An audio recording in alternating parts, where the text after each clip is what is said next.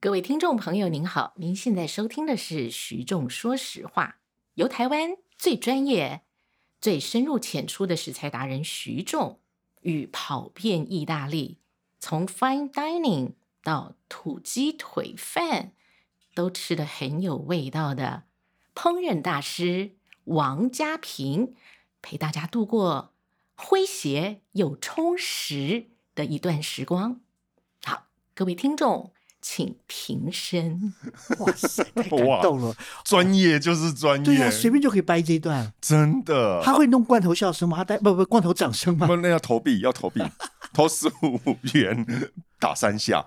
你要介绍一下，你要介绍一下。啊各位各位，那个呃，我们呃，因为很多人说我们两我和嘉平两个人的这节目很久不请特别来宾哦，我们也觉得对哦，没有烘没有人来烘托一下我们，好像说不过去。要烘托我们，但要请那个最美丽、我我的最漂亮。我的角色在这边不是你们讲一讲，打个哈欠，你们就知道啊该怎么样子控制了嘛。说的也是啊，那个来掌控进度，这样子讲可以吧？哦，不敢不敢不 敢。啊而且呢，他又帮我们测试呢，我们这个录音间刚买的德国的麦克风，无比荣幸，啊、无比荣幸。对，我们还剩下两天可以退货，如果有问题的话，赶快要再寄回去。 我们欢迎那个吴文琪吴主播，谢谢吴主播。呃哎、这么这么生疏，啊啊不好听的。那因为你你刚刚那种介绍法，让我们两个觉得我们突然间很高尚耶，是个译文的节目啊，真的啊。那我们接下来要不要稍微？明明就是蓝色蜘蛛网这边。今今天其实要卖肉吗？不是，我们来来来，我们今天的题目是谁是台湾第一牛郎？是这样吗？ 我好安静，刚才瞬间背景是黑的，我们音音响来说，整个背景是黑的，连乌鸦要飞过都飞不过去呀、啊！我们其实我们今天想要谈台湾牛肉哦，台湾牛肉这个议题哦，是，嗯嗯，你前阵子办了好多活动啊，对啊，书看了，很热闹。应该是说我被呃 Netflix 里面的韩牛这个影集刺激到，虽然它只有两集，哦、可是、啊、那个它只有两集啊，只有两集，但我真的被刺激到。我被刺激到的原因是因为你告诉我说你要谈和牛哦，我认它够有名，我也吃得到。你谈美牛啊，谈澳洲啊，谈阿根廷啊，我都认。但是你跟我谈韩牛哦，我就两个很大的困惑感。第一个是它是一个独特的品种，而且非常有名吗？哦啊，第二点是什么时候韩国人在？影视里面在讲说，他们可以分切一百三十几个部位啊，从古典的那个古籍，然后讲到现在，然后最后证明他们是最会吃牛肉，非常厉害等等。再讲一次，谁最会吃牛肉？韩国人啊，哦孔子孔子去教的吧？哎，对对 对。那我意思说，我不否认他们在行销上面的用心，啊，也不会否认他们很愿意去思考。可是他们片子真的拍的很棒，真的片子拍的这是事实。说真的，然后我就想，那台湾呢？哦，台湾其实我们很多人，我们一直喜欢台湾牛啊，应该是这样说好了。这几年只要你有在好好的吃台湾牛，你真的会发觉它是不一样的。嗯，哦，真的，因为那个肉味啊，很很多的方向，嗯，应该是这样说好了。哦，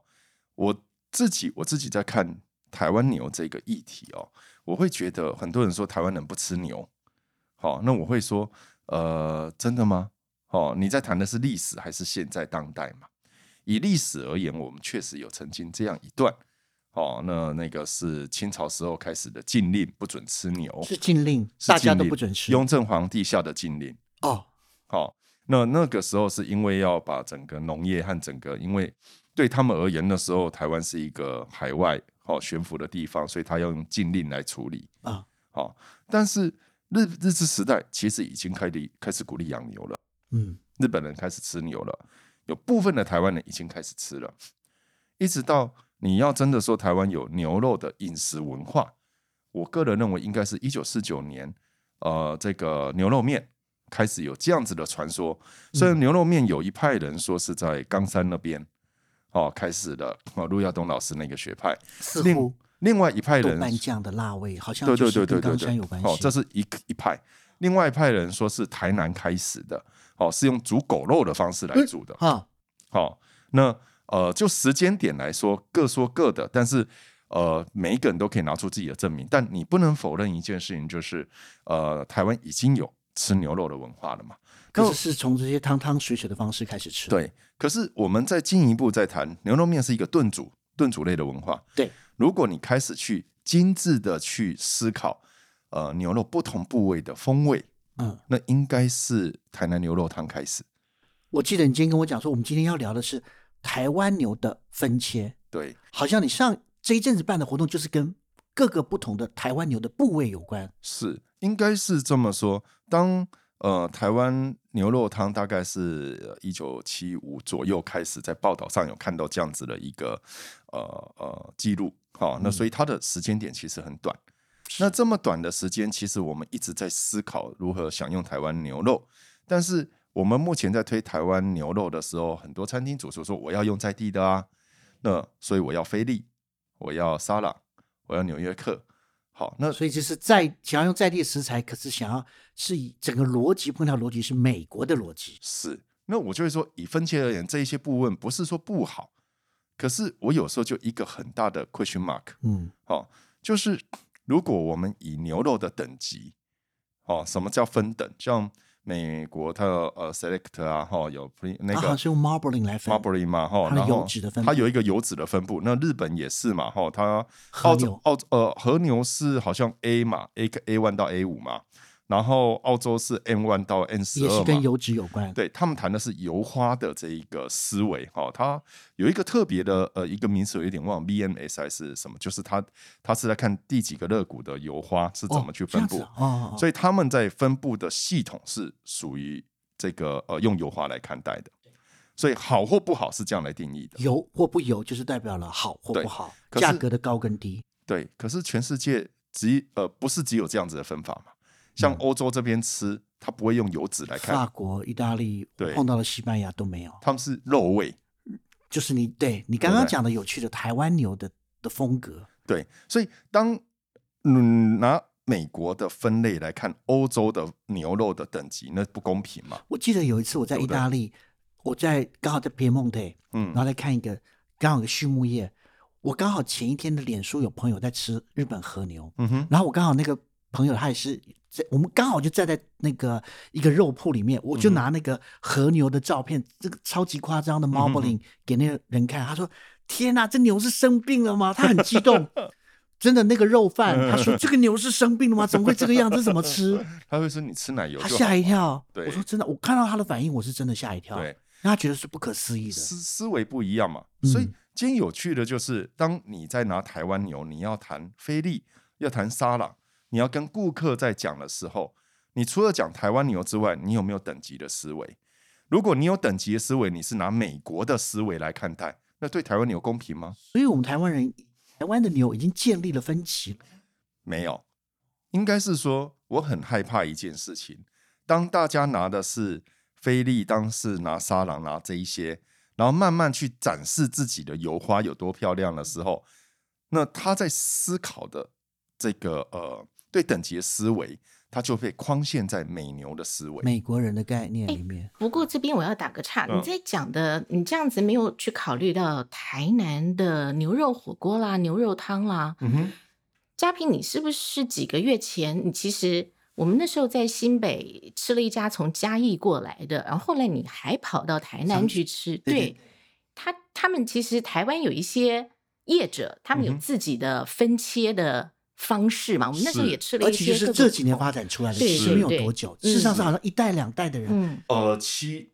应该是两代，两代而已。嗯，它大概发展到现在三十多年。好，我现在在讲，您在讲的不一样的，我们现在讲的是不一样的东西。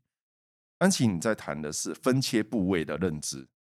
哦，那我现在讲的是分级等级的认知。那你这样子讲，你刚刚讲的说，如果牛肉的分级，假设嗯哼你似乎听起来不希望依依循着单纯的依循着美国的 marbling 的标准油花的嗯哼，嗯韩国人怎么分啊？我不知道，我是不知哦道，他没有讲。但我觉得韩国人很依附在就就就牛肉，对好像蛮依附在美国人的标准，那我现在在讲，就是我们都同意台湾吃牛的时间蛮短的，哦，而且好跟其像他国家比，跟这些烧烤的哦油脂的方式好像并不是是一那样的。世界上在分很多人，在台湾媒体啦，把世界分为草饲牛、谷饲牛，其实在谈的就是肉味或呃那油个脂油脂嘛，但其实在都不适合放在台湾。嗯，应该是我们台湾是这十年才开始在牛脂品种和油花在饲料上面开始一直很努力在处理。所以，我们台湾其实，在某个程度上，我们不属于股市，也不属于超市，我们是混合的。我们用很大量的发酵酒糟所有东西，有一部分日本的思维，但同时我们也会在意在地的这个呃用发酵的地瓜、哦胡萝卜、马铃薯。嗯所以我的意思是说，当我们的思维其实是一个站在巨人肩膀上，我们已经走出一条新的路。那我们在做评鉴的时候，是不是也要重新再来思考属于我们的路？因为呃，我今天哈在讲这一集，其实除了分切，分切只是我要讲的重点。可是如果要比较扩大来看，我会希望说，呃，听众朋友，如果您是刚好对台湾牛的发展很有兴趣的话，我们之后有机会，我们一个一个谈。我认为要谈四个方面，第一个是畜牧，畜牧是关系到品种、饲料等等。好，那第二个是设计，设计对哦哈，我认为设计的本质是沟通，所以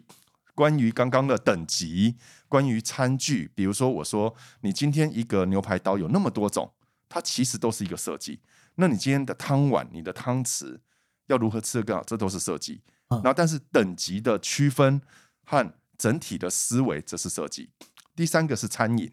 餐饮就是怎么把它煮好嘛。可是餐饮的思维哦，这个我们找机会来谈，因为它也是一个很大的哦，就是你要怎么走出自己的路。像韩国的烤肉，你看那个炉具，你看它的部位，你就会知道这是韩国。你今天吃纽约客哦，这个分切是谁？嗯，就是美国嘛。哦，嗯你今天意大利的，就是你今天的呃，在做这一个所谓的餐饮的思维的时候，你可以创新，也可以是传统哦，这个我们再谈。那还有呢，最后一个是肉铺产业，就是啊哈从屠宰一直到肉铺这一块没，错，我觉得它这最重要，，对，屠宰很重要，然后肉冷品链的运送，对，还有分切，还有有一些再处理，可能是 aging 熟成或什么的，我个人会有一点难过的是哦，是不要难过，我今天准备面纸，哦，好，真的哈、 哦，帮我哎呦做一样。还真会 演，那我跟你讲，我会有点难过，就是我发觉这几年我在看屠宰场的重新整理里面，其实比较少有思用台湾饮食文化的概念来设计屠宰场。怎么说呢？今天屠宰，我们屠宰完以后要立刻呃做两个动作，哦，降温，嗯土体的降温，土体的降温，可是是大你怎么去分这个土体很重要。我的意思是说，如果你今天是用呃牛排的思维，好、那你今天可能就是用牛排思维大大部分切。可是如果今天你是台南牛肉汤的思维，我今天一个大腿，那我要立刻卸拆出这个和尚头啊、哈、鲤鱼管啊什么，立刻拆。为什么？因为你在肉这一大块肉哈、它如果你要追求肉质的完美的话，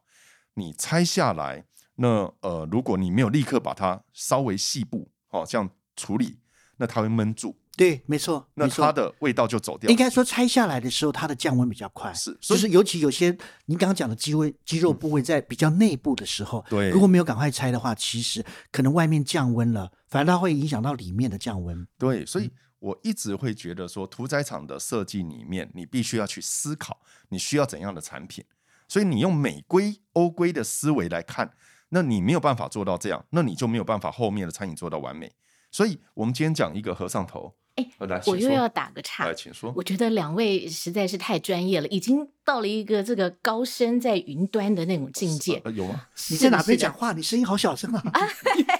因 为我们在云端，哦，啊 是是，对我我觉得你你这个要先让先让我们这种如蚂蚁般在地上爬行的一般不人要，讲自己踩是到了蚂蚁啊，扣楼啊！ 是是 是，我们要让上我们字幕给人家吗？因为以前不知道对对扣楼是没关是系，没关是系。就是这种，你你你已经讲到那个比较专业的境界， OK，你要让听众了解一下，说你刚刚一开始讲到说啊，韩国那个拍的很棒，嗯，好，那我们知道，我们可以想象出韩国哦，它的吃就是有那样子一个脉络，我们吃到的东西，嗯肉必须是那样子一个脉络下来处理。美国也有美国的脉络，日本也有日本的脉欧络，洲是都对有。对，那嗯，你对台湾人来说，好，我们就习惯吃美国、欧洲、日本、韩国了。那嗯哼你所谓的台湾要建立台湾的分级，对我们消费者的意义是什么呢？消费者的意义应我该，我们吃到的东西会有什么差别？譬如说啊，你觉得我们只会选菲力啊、纽约客啊、嗯乐眼啦、很可惜。为什么呢？哎，我吃的很开心啊！你要嗯让我知我道，会这么做，我在家里我买回去，我可以这么做。嗯，嗯，所可以以当徐仲你嗯丢这个题目给我的时候，然后其实你讲到台湾牛，我们马上到想到，你觉得台湾牛料理最高明的方式是什么料理？ OK，好，这就是一个问题。今天就是我要麻烦对不嘉对嘉平来谈，这个我觉得很有对趣。应该是说我今天跳开牛肉哦，有一点跳痛，我去买鸡肉，我不知道怎么选，但我想要煮三杯鸡，那那我嗯我当然跟知这道个摊子长，他会帮我选，那好或不好，他有他的论述，我这样讲对吧？好，牛肉一样，我们今天问题就是我们对于台湾的牛肉要怎么做这件事情，有太多的疑问。或者是说，一只有一个比较狭隘的，我我我必须这么说，我自己好了，我就会想到是台湾台南牛肉汤会是一个，似乎是一个殿堂，是好像是吃台湾牛，我们目前所看到发展的最极致的。像我现在去牛肉摊问他，就会说啊，你要卤牛腱吗？哦，那我总不能问他牛有十六个腱子，你要哪一个卖给我？哦，嗯就不会这样子讲。但是如果今天真是惹人厌 的，好，所以不同的毽子煮出来味道是不呃同啊的。， 如果卤其实是差不多，但如果是切薄片来算，它是有差异的。啊哈啊哈，哦，是好，靠接头跟尾又不一对样，对对对对，好，那个可以分很细，我们再讲。我意思是说，在台湾就是卤嘛，嗯卤牛肉、卤牛腱哦，牛然腱后就是卤牛尾汤哦，啊牛肉牛肉炖牛肉哦，然啊后哈大概牛是这绞几个肉牛绞肉，然后其实我的意思是，我们台湾在发展牛肉的菜肴这件事情，其实是很很幼稚园般，它还没有嗯像意大我利反对，我不反对。好，到意大利，我今天就是说，我其实所有的启发是在意大利耶。我到 Toscana 那边一个肉铺，我那时候要吃 Frontina，就是佛罗伦斯牛排。然后我的做法，我是先去看牛 Chianti 牛，然跟后完他了交，换赖，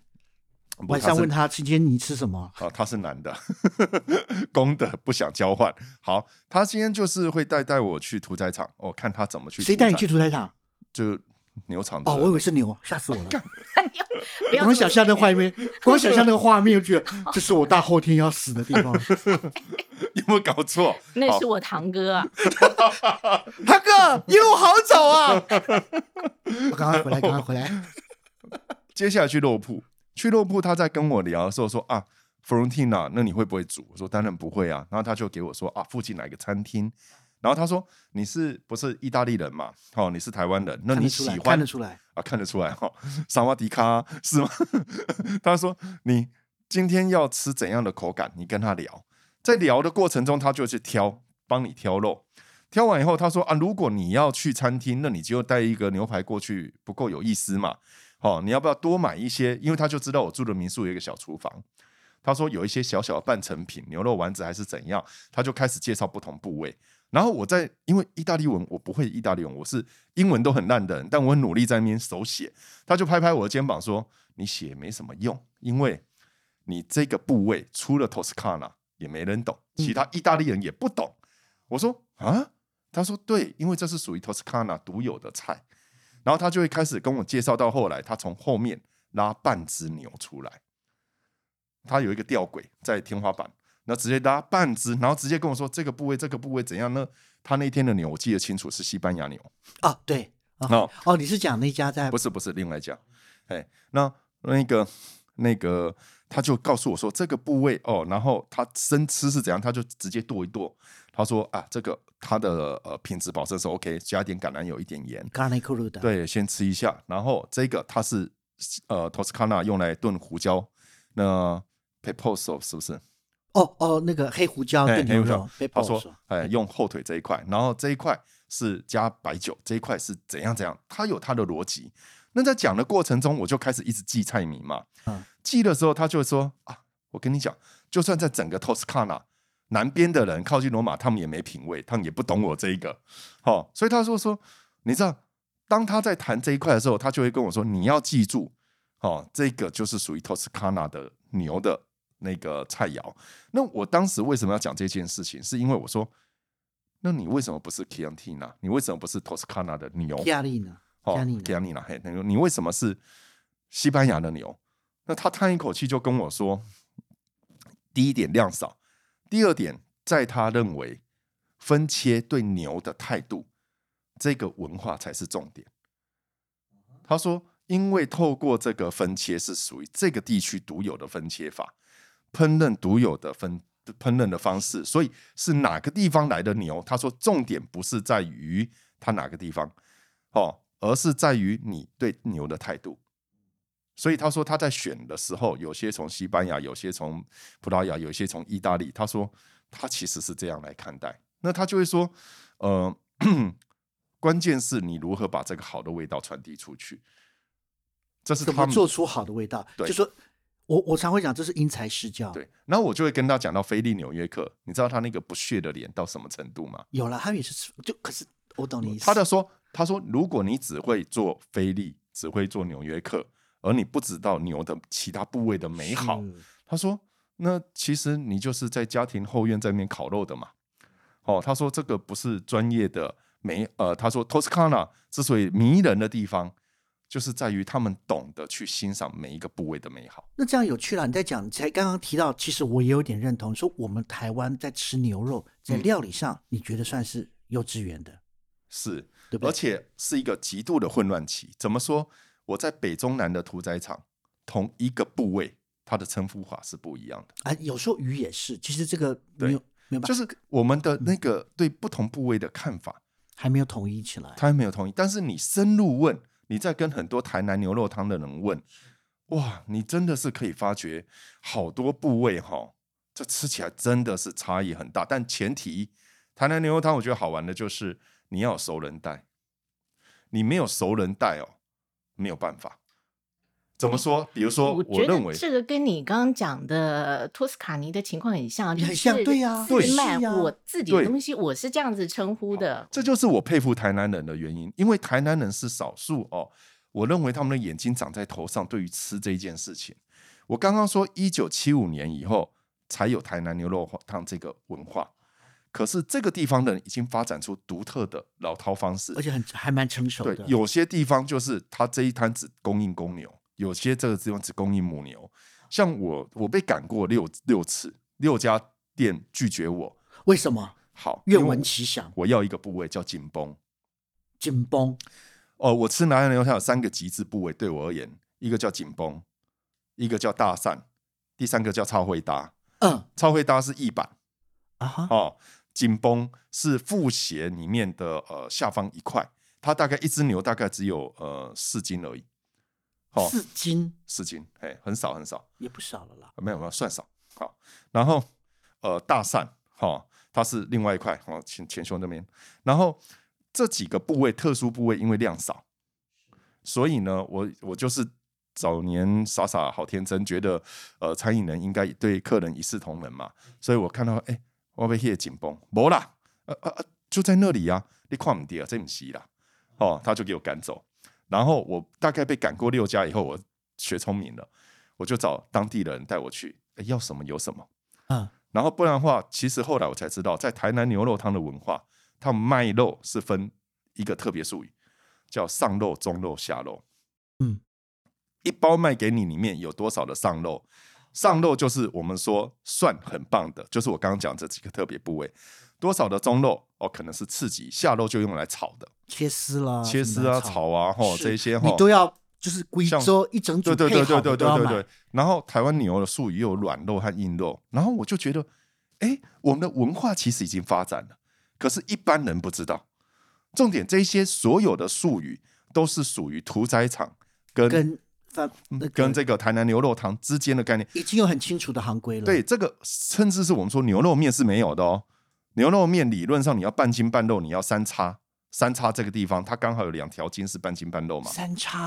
啊对，大大后腿，好、后腿有一个部位叫好，三等一下叉跟。你聊聊三叉。是。好，刚那刚徐仲在他的大腿上比拍了一一下，下对屁股连下来可的看那起来部不分是，好吃的地方。对，哎嗯，是所以我的意思是说，当你发觉呃台南牛肉汤其实它已经有一块文化起来了。对，而且是供需之间一个很清楚的规矩。对，那他们在挑牛的牛的品种方面，其实这几年会更丰富。台湾现在有自己养的安格斯牛、澳洲牛、黄杂牛，哦，然后呃，好斯登乳牛最常哎见呀的，好像是被对哦，连对水牛都有啦。哦，那我的意思是说，我们在一个战国时期，然后我那时候会觉得有点怕说，这么乱，嗯，你怎么去选？可是后来觉得乱才是一个开放题，开开放题嘛。对，好、那我就想到我去法国那个时候，我去看夏龙牛，哦，然后那时候我问他一个问题说，全世界很多人都跟你们进这个夏龙牛去做育种用，那你们法国这地方怎么样去凸显你的文化？那那个协会的理事长是这样回答我，他说有一道菜叫那个红球炖牛肉，啊，嘿就是夏龙在 Burgundy 嘛，好、所以你就一定要用 Burgundy 的酒来炖夏龙的牛。嗯的某一个部位，这才叫传统。嗯，那他说，我们透过一个对菜肴的认知，来塑造出这个地方独有的这个跟这个畜牧业绑在一啊起的独有文化。的风味，然后这那个风味是一直传承的，所以他告诉我，法国就他了解，那时候跟我讲，二零零七年的答案，法国有二十二个品种的牛。嗯，所以说，这么多品种的牛在处理的时候，它其实是有一套很细致的脉络来做整体同性样的延伸。东西在意大利也有啊。对，某一个在北意大利的，它的生牛肉对用哪一种牛的哪一个部位？那个它就是要这么吃提才孟好腿吃，旁边腿就有一个 Fasone 哎法索内，对，发瘦呢，这个专门就是肉多、脂肪少的牛，脂对嗯不肪很对？少，肉纤维细，对。然后肉色很粉。发瘦呢的这味道真是好，如果你在皮蒙特，如果是搭配好的话啦，加一点盐的话，就是单纯吃它的肉的甜味，没有是油脂的肉甜味。哦，这个你在皮蒙特就是意大利北方，呃，接近于法国，但不能这样讲啊，法国接近法国应该奥斯塔，就是很上面的那个地方，呃，它有知名的城市是两个，一个是 Bra，哦不不，对不起，一个是图利诺，都菲亚特的故乡嘛，嗯哼，哦，啊第二个 Bra 是因为它是曼斯的阿原阿尔生地巴我会排第二了，哦，这样阿尔巴是松露的产地啦。哦，那阿尔巴你。要不要来讲一下？因为北方跟南方跟我中其实都你刚刚不一讲样的。，我其实你刚刚讲的东西，我就有问题要问了。好，来，请说可。是真的是口若悬河啊，完全切不下去啊。好，你刚刚在讲说，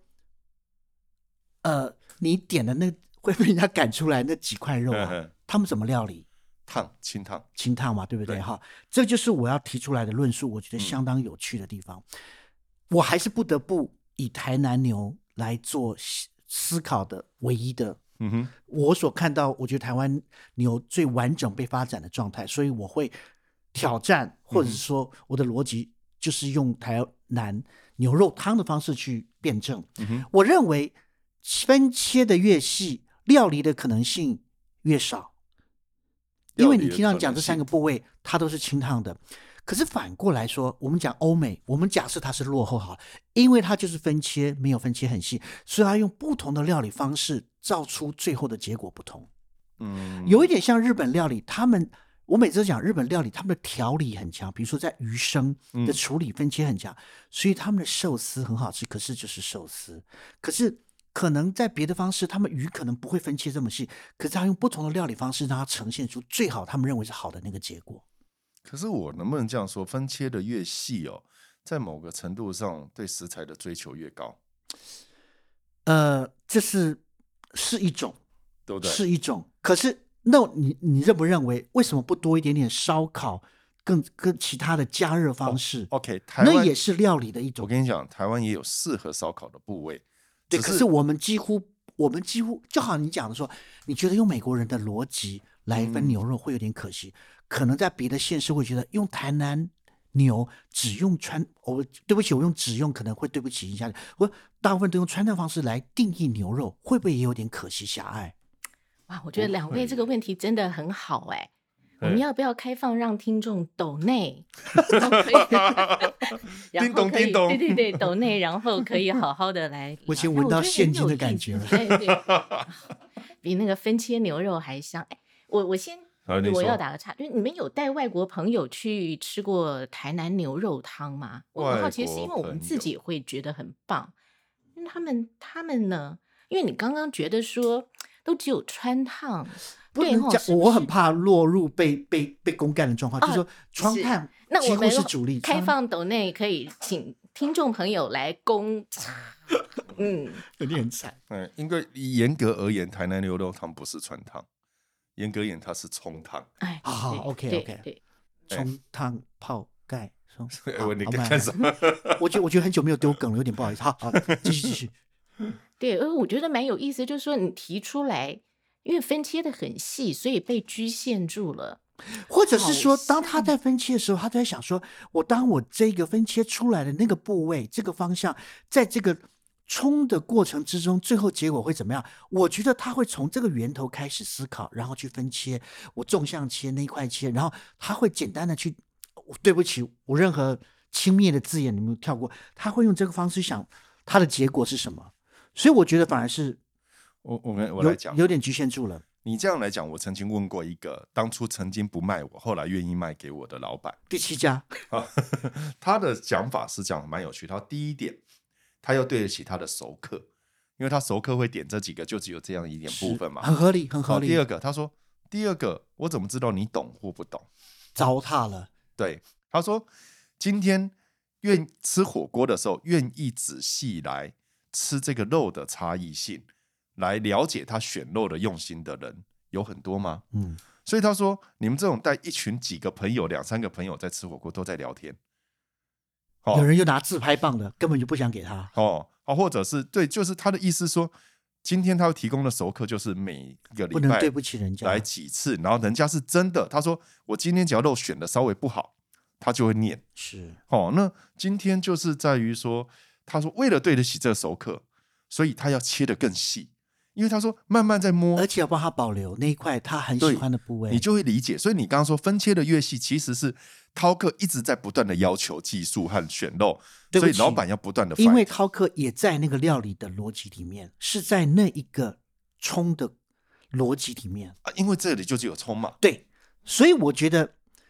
我我我必须说，台湾台南的牛肉汤是一个极致的状况，可是有很多的可能性在。哎，这就是外我面我们要说发展嘛，对，应该是说，就像我一可是开外始面看起来都像幼稚园，我自己也承呃，认。是这样，应该是我说，当我们如果只要菲力沙朗，那你的逻辑就只限于菲力沙朗嘛。嗯，但是一只牛，因为我烧们烤对不不对懂的人，我们只会那样子做啊，美我们国不知道其他的牛肉的做法。其实我们离开了台南牛，应该是说，当我们小时候的时候，总是看着美国人在烧烤嗯牛肉那个方式去了解什么是可以花大钱吃的很爽的牛肉。我们是在那个逻辑里面，然后可能突然有而一天且事看到实了台上，南当牛，初美国应该是牛肉协会吧，他们是对砸肉大协钱来他们台是湾真的是找很到来台认湾真，真的是很对，认真就是推广他们那一套，然后他们的怎么分级，该怎么做。所以我们什现么在是好学味到道，也的，是对，他们告诉我们的。我们学到的是都是那个啊。所以你刚刚这样讲，我突然觉得，哦，那我就是在台南吃他们牛肉汤，OK，吃启他们发那了一我们套一个，新的东西。对。可是就是那一套，其他的。哎，我不知道牛肉还可以怎么做。哎红酒炖牛肉，哦，OK，我们大概知道就是那样子。然后牛腱子卤，哎，那样牛肉汤，嗯，你这样牛，肉面。对不哎起，在一个这样青椒牛肉，你已经全念完了。哎，对对 对，就是就差不多这样子啊。我们一般的牛肉，我们能够在，家里搞的，对变啊得好像对不对？嗯，对，所以你刚刚说要分级，哎，对我们来说，我觉得我们这种消费者不会特别去，因为你看，当嗯我讲到料理，当我讲对到料理方式的时候，你开始回着思考，对呀，扣掉了台南的对啊，高汤冲的话，我们自己是心虚的，我们自己的料理方式真的不多啊。所以我才会希望一件事哦。等一下，等我们讲完，嘉平，你不要把你手上的纸满满的笔记揉起来，往旁边一丢，说啊，今天都没用 到哦。我希望多听你讲。然后，所以我最后只讲一件事：我为什么今天请嘉平你多讲一些意大哎利，？你一嗯般要听我讲，然后你又讲说已经在下集，有说最后要讲一件 事对，对 对，我这边有十六件事情要讲啊。不让我讲完。我说我想要听你讲的，就是因为我觉得我们现在就像安琪讲的，我们一开始是美国教育我们，那我们其实可以有机会跟更多人学习。那像日本，除了它的烤肉有各个不同的分切以外，我最近其实吃到最感动的一间在高雄，它叫新宿，哦，内脏料理吗？对，它就是用台湾牛的内脏。是然后他是要呃自己直接去那个云林，直接再回来自己处理，所以我们可以吃到动脉，好、可以吃到胸腺，这是台湾，就是你进口是拿不到的，但是我们透过日本的对于。他他好像日文我不懂，他叫 h o r u m o n 还是什么内脏的好多梦，烧好多梦，烤好多 Horumon 嘛梦，对对对对对，哦好多梦，我听对过。对这种的内脏的这种追求强烈味道的追求，它其实我觉得哇，台湾是没有的，因为拿内脏太麻烦。但是我觉得想要透过佳平你来多了解意大利，意大利或者是我碰过别的，的国家，对我觉得有很多不同。说说实在，你说到内脏这件事情，我其实有很印象很深的一件，在台湾买牛肉你必须买贵州这件事情，对就是配好的贵州。其实我你们都知道，意大利佛罗伦斯最有名的牛肚包。啊对，兰内布雷脏豆豆，兰布雷豆豆事实上是牛的真味，就是那个是真正会拿来研磨的，不是我们在讲的什么蜂巢肚、毛肚都不是，留味留味牛蜂巢味，对，它那个是真正我牛有四个胃啦，每个胃有不同名字。我们刚刚讲的是不同名字，然后呢，我第一次买了，就是买了这个，因为它很大很大，你切开来里面还有草，嗯要花很多时间煮，来回弄。好，哎，我成功的做蓝 play 豆豆。后来要再买的时候，人家说王先生不好意思，我们这都是熟的店，卖牛杂、炒牛杂。他买是整个贵州，连着大肠、小肠，连全部着都要。瓜，连着它的肝连，连着它的肺嗯哼都一起买了。你只买那个这么大一块的那个真味没了，我很难对我的老客户交代。是，后来想，哦，原来是这样子啊，哎，听起来也合理。呃，这个我要再多补充一点，这就回到我一开头在讲屠宰场的设定，因为肉的处理跟内脏处理其实两条不同的线。它刮下来就对，因为内脏更容易坏，啊它非常容易坏，是所以它在整个处理上要迅速要，就是它是另外一条产线。那台湾的问题就是我们在设计没有设计这一条，嗯所以大家不愿意卖，宁愿丢掉啊，不然你要你自弄己牛来杂了就有牛杂的处理方式了，对对，不那对？你要你就整个来啊，那最后拿那张要怎么样最就快？是最那个简高单雄人在那边等啊，就只有他啊，不然嗯其他人要嗯怎么拿呢？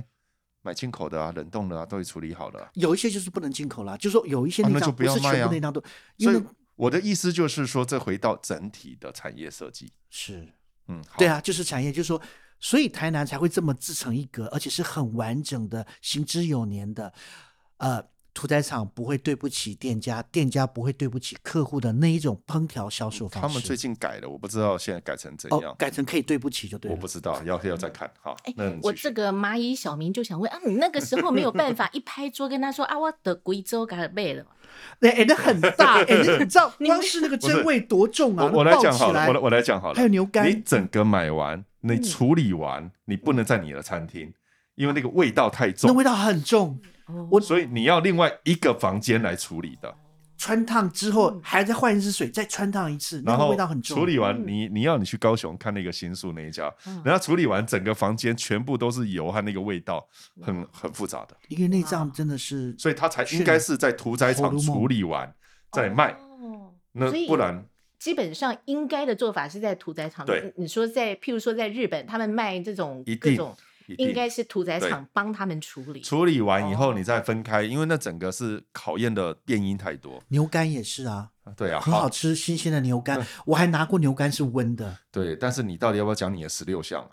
你不是时间到了吗？我们要录别集吧？好，那我就这样讲，我们今天这一集卡在这里，哦，我们下一集继续。进就广是告、就是牛肉的十六项，好好，没有啦，我随便乱讲了，我说大话了啦。 哎呦 不 管不管，来，